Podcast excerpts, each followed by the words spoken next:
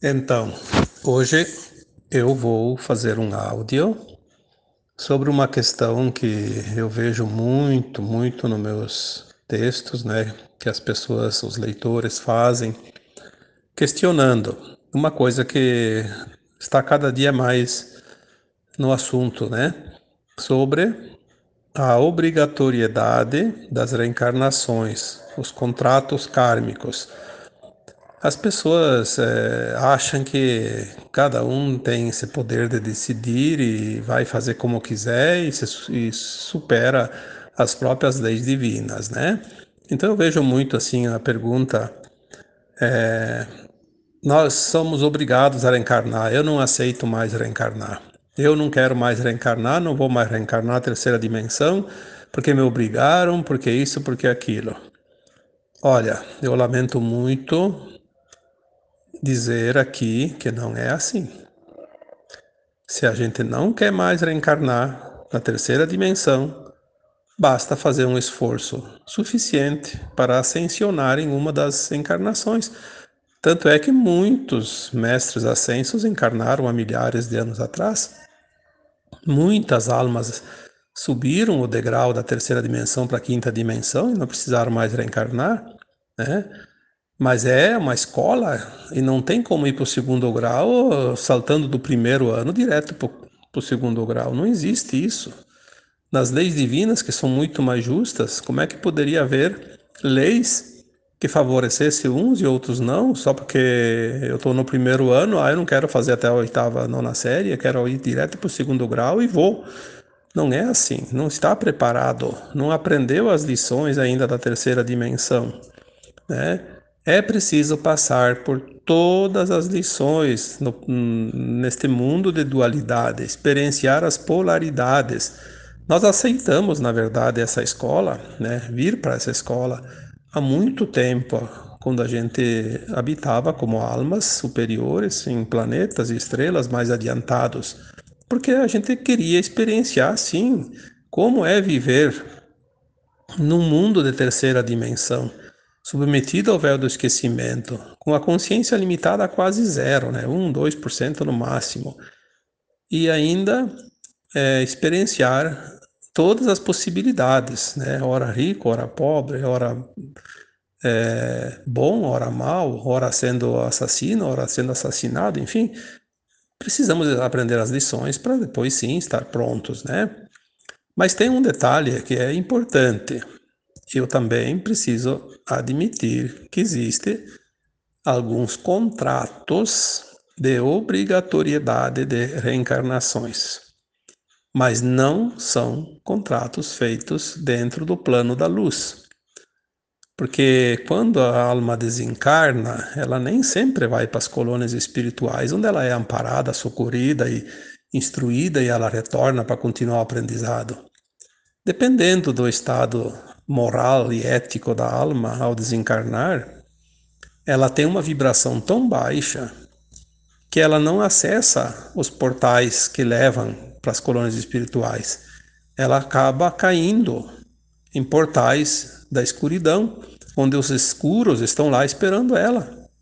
E ela passa a ser um escravo da escuridão.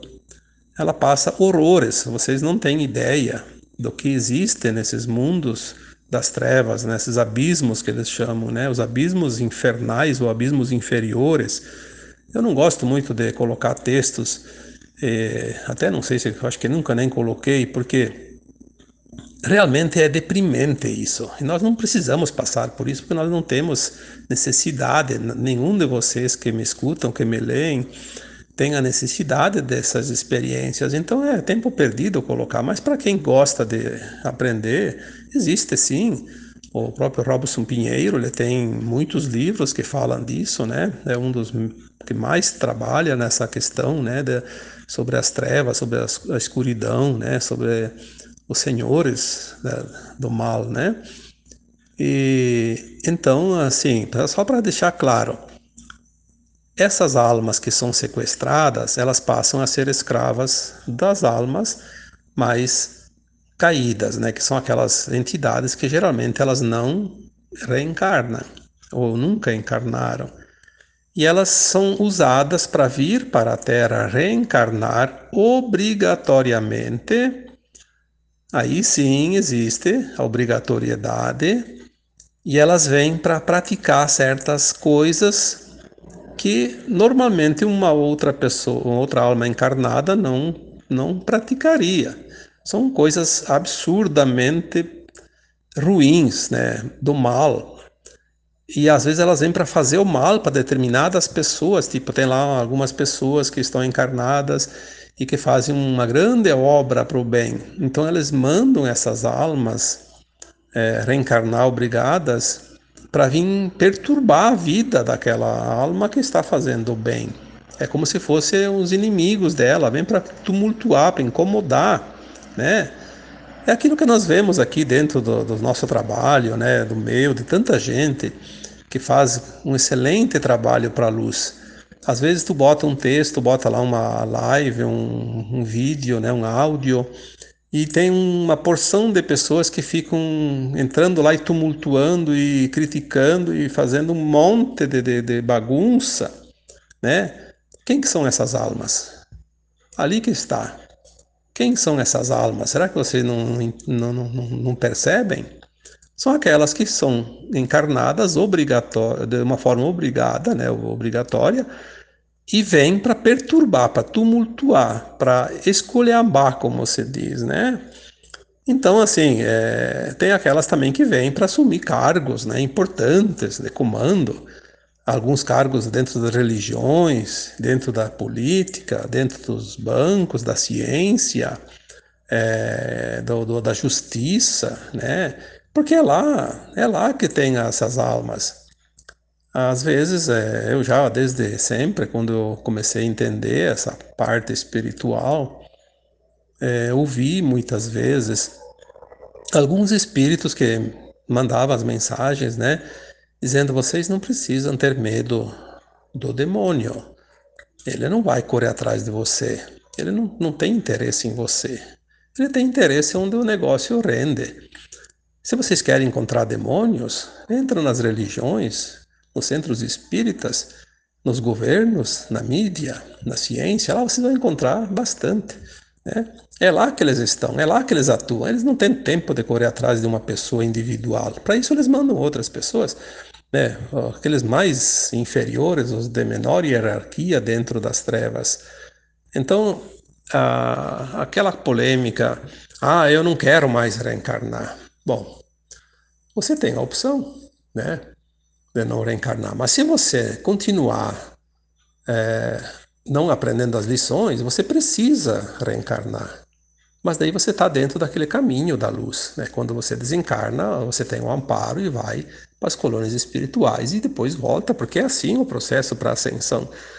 Mas também, se você não quer reencarnar, pode, pode, pode querer, mas se não fizer o bem, os escurinhos estão lá esperando, né? Muita gente, né? Eu sei de gente que está moribundo, está quase na hora de desencarnar, está muito mal. E quantas vezes, todos vocês podem ter percebido, assim, algumas pessoas que vocês ficam sabendo, né, ou estavam presentes nessa hora, aquela pessoa começa a dizer, que começa a, a ver monstros, bichos, né, é, então, ele, o que, que ele está vendo, na verdade? Está vendo aqueles que já estão lá esperando. Infelizmente, é assim que funciona. Não dá para a gente é, colocar todo mundo na mesma peneira, mas também não devemos julgar ninguém. Mas tem pessoas que, na hora que se prepara para desencarnar, é, fala: Eu estou escutando anjos, estou ouvindo música celestial, estou vendo é, aquelas pessoas que já desencarnaram antes, é, tá vendo aquelas coisas boas, né? E tem aquele que vê os monstrinhos. Porque na, lá quando você está próximo do desencarne, a nossa consciência ela começa a, a sair do corpo também, como faz quando dorme, e ela começa a enxergar, só que daí consciente, né? Então, em alguns momentos, as pessoas falam, vê isso. Então, essa questão da, da da obrigatoriedade, eu, eu, faço, eu faço esse áudio agora porque eu não tenho tempo de ficar fazendo é, textos sobre isso e depois respondendo também, porque senão vai atrasar muito o outro projeto dos textos, né? Mas quem vai divulgar vai dar essa informação para muita gente, né? Não adianta, não adianta discutir. Ninguém vai resolver isso. Isso são planos maiores, né? E nós estamos aqui submetidos às leis divinas. O karma, se você fez, você tem que resgatar. Né? Karma é uma dívida e não há como passar para a quinta dimensão com dívida. Isso não existe. Então quita a dívida e depois está livre, né? Mas também tem a escolha, pode ir para um mundo de terceira dimensão e pagar ela em suaves prestações durante milhões de anos, né? Não tem problema nenhum, mas não tem como fugir. Não tem como fugir. Se foge da luz, vai fugir, não vai fugir das sombras. Porque está tudo tá tudo à espera, como se diz, né? É, os, os, portões estão ali, não importa qual que você pega, você vai encontrar aquilo que precisa. Eu acho que, é, na verdade, não precisa explicar muito, mas assim, é um detalhe importante. Quando a alma desencarna e ela tem que passar pelas colônias espirituais, não há uma obrigatoriedade para reencarnar. Tu tem que reencarnar dentro de tal prazo. Não. Tem almas que ficam séculos lá nas colônias trabalhando, mas elas sabem que elas precisam voltar. Um dia elas precisam voltar. Então elas ficam lá no, trabalhando no auxílio, estão muito bem lá, né? É, como se diz no bem bom, né? Mas tem que enfrentar a luta lá fora, tem que vir aqui para a matéria, né? E se ela demora muito para reencarnar, ela sabe que se atrasa porque se ela podia fazer 10 reencarnações dentro de um milênio, por exemplo, de mil anos, né? E ela vem cada 500 anos, ela vai fazer só duas. Então, tipo agora, a transição planetária chega. E quem não está pronto não vai para a quinta dimensão. Não adianta. Então, muita gente se apressou nas últimas, nos últimos tempos. Isso, inclusive, explica a morte prematura, tipo crianças que nascem e desencarnam, porque elas precisam fazer um processo em duas vezes, pelo menos, né? Dentro de um tempo muito curto, porque nós estamos na, no, no, na entrada do portal para a quinta dimensão. Então, elas desencarnam e voltam. Né? Elas fazem um processo duplo é, um projeto duplo, né? É, não precisa fazer um, um, novo projeto reencarnatório. Faz um projeto que engloba duas reencarnações. Venha, desencarna e volta, daí sim. Aí tem o complemento, né? Então já já encurta muito, muito tempo, né? Por isso que a criança ela reencarna muito rápido, geralmente dentro de um ano, dois. Ela não passa disso.